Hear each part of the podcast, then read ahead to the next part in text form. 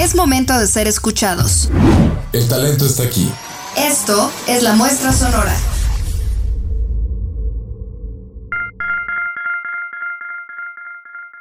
Otro día, otra tarde, otro episodio de este lindo podcast, que digo lindo, hermoso, llamado No quiero reprobar. Y el tema que hablaremos hoy es acerca de si los 30 son los nuevos 20. Así que comencemos. It's music time. No quiero reprobar, no, no quiero reprobar, no, no quiero reprobar, no, no quiero reprobar, no.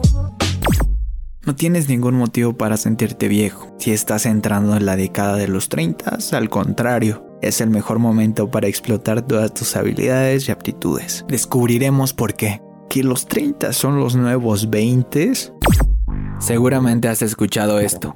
La década de los 30, que probablemente estás a punto de empezar o ya vas más avanzado, tiene el carácter de juventud que en tiempo pasado tenía la década de los 20. Una de las razones es que son millennials. A los 20 años, esta generación todavía se encontraba en proceso de desarrollo emocional. Por lo tanto, está declarado que los 30 poseen la madurez que sus papás adquirieron a los 20 años y que para los millennials tardó en llegar un poco más. Este podcast está dedicado a contarte las razones por las cuales los 30 son los nuevos 20. Motivos para que te sigas sintiendo joven, pero con componentes interesantes. Aspectos atractivos. Entre los 30 y los 20 años, muchos jóvenes que forman parte de esta generación siguen pareciendo adolescentes. Por explicarlo de otra forma, esto se debe a que han tenido una infancia y adolescencia menos dura, en lo que no ha existido la obligación expresada de madurar con el afán de apurar. Los miembros de la veintena actual han recibido sin duda alguna mejores cuidados de sus papás. Cuentan con mejores productos tanto alimenticios como de cuidado físico. Esto no indica que nuestros papás no fueran atractivos, nada de eso. Lo que sí es cierto es que ellos se convertían en adultos mucho más pronto que antes. Los miembros de estas generaciones deben de esperar. Por lo tanto, en la treintena se desarrolla el verdadero atractivo.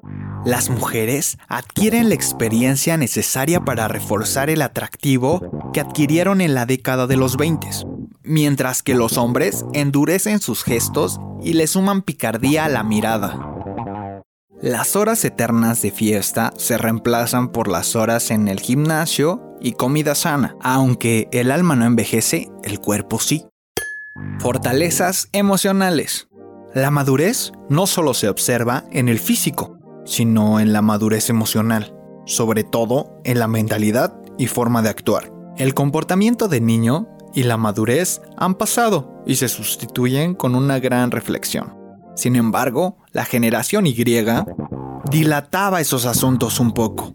Por lo tanto, la falta de autoestima que experimentaban muchas personas durante la veintena se había transformado en seguridad. Estabilidad económica. Era diferente con nuestros papás ellos les alcanzaba la estabilidad y conseguían un trabajo justo cuando terminaban la escuela. Por el contrario, esta generación consiguió un poco más tarde cierta estabilidad. Todo esto pasa en la década de los 30. En la actualidad, pues es más difícil conseguir cierto estatus, quizá por la crisis económica o el exceso de personas preparadas. O también podría ser por la protección recibida por los papás.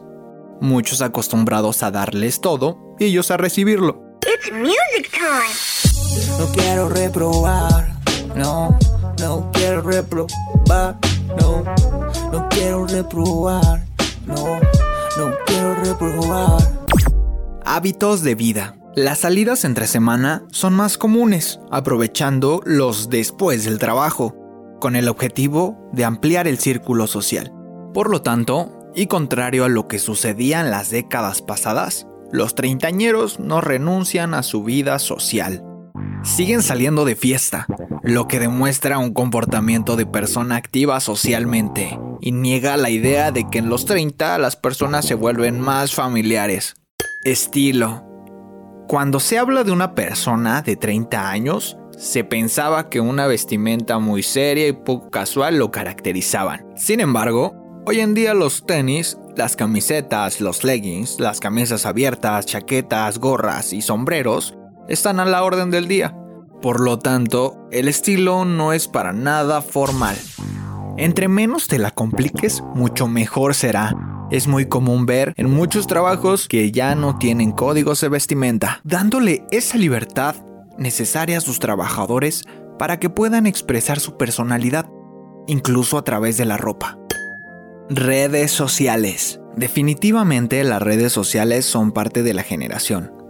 Por ejemplo, nuestros padres, que han intentado incursionar en su uso, de una forma no muy profunda. Por ejemplo, si en 1960 hubiera estado de moda compartir la vida por redes sociales, seguro que nuestros abuelos también lo habrían hecho. Pero ahora eso no tiene sentido para ellos. Sin embargo, a nosotros nos vuelven locos los me gusta. Son entendidos como premios a nuestra autoestima. El hecho es que compartir fotos, etiquetar, escribir frases sobre estados de ánimo y la profundidad de la vida es magnífico. Genera un entusiasmo inocente, que siempre está a la expectativa de quién va a seguir nuestra publicación y reaccionar a ella. Ambiciones. Los jóvenes de hoy en día alargan sus sueños más locos durante mucho más tiempo. El hecho de vivir en el extranjero se convierte en una etiqueta utilizada para la gente de esta generación. Por eso, nuestra generación predecesora que dejaba de soñar en la treintena ha sido sustituido por los jóvenes que alargan sus sueños, que siempre están en la expectativa de vivir nuevas experiencias y disfrutar al máximo la vida y los momentos. Viejos jóvenes. Expresión utilizada para adultos que en el fondo se sienten como jóvenes. Los treintañeros siguen disfrutando de los videojuegos, fiestas, escapadas, charlas hasta altas horas de la madrugada y de deportes de alto riesgo. ¡Oh no! Son millennials y esta categoría les permite vivir, disfrutar los avances de la tecnología, pero también abrazar parte de su pasado, como las series vintage, el rock de garage o los festivales de música.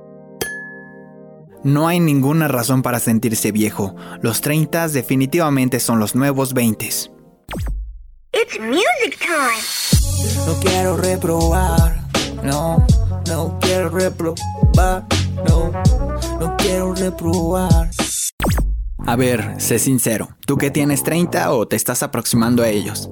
¿Te sientes igual o piensas igual que cuando tenías 20 años? No cabe duda que la edad es un estado mental. Y lo más importante es en la que tú sientas que tienes. Las circunstancias de la vida y las responsabilidades influyen mucho. Así como hay varios tipos de edades, como la edad cronológica, la edad biológica, la edad celular, edad psicológica mental y la edad social. Pero en mi opinión a la primera pregunta es no y no, aunque permitiendo algún ligero matiz y sintiéndolo mucho. Pero si te sientes igual con 30 que cuando tenías 20, creo que no has avanzado mucho en tu vida, o infravaloras lo que has hecho o has aprendido. Pero ¿qué suponen estos cambios para nuestras sociedades? ¿Son buenos o son malos? Por un lado, el cambio de roles acompaña un cambio en la pirámide de edad y adopta de alguna forma ese cambio demográfico. El aumento de la esperanza de vida hace disponer de más tiempo para el desarrollo de un proyecto personal, y la postergación de las decisiones parecen lógicas, pero plantea bien algunos retos de índole social, familiar e incluso psicológica. En términos educativos, se han producido una cierta infantilización de nuestros jóvenes, no tanto en el sentido de que tarden más en marcharse de casa, tener un trabajo o formar una familia. Me refiero más a estar preparados para enfrentarse solos a los problemas o contratiempos. Hasta la próxima. No quiero reprobar, no, no quiero reprobar, no, no quiero reprobar, no, no quiero reprobar, no. Escrito, dirigido, producido, locuteado, eh, todo está hecho por Fernando Ramos. Hasta la próxima. Muestra sonora. Comunicación. Comunicación. FESA Catlán. UNAM.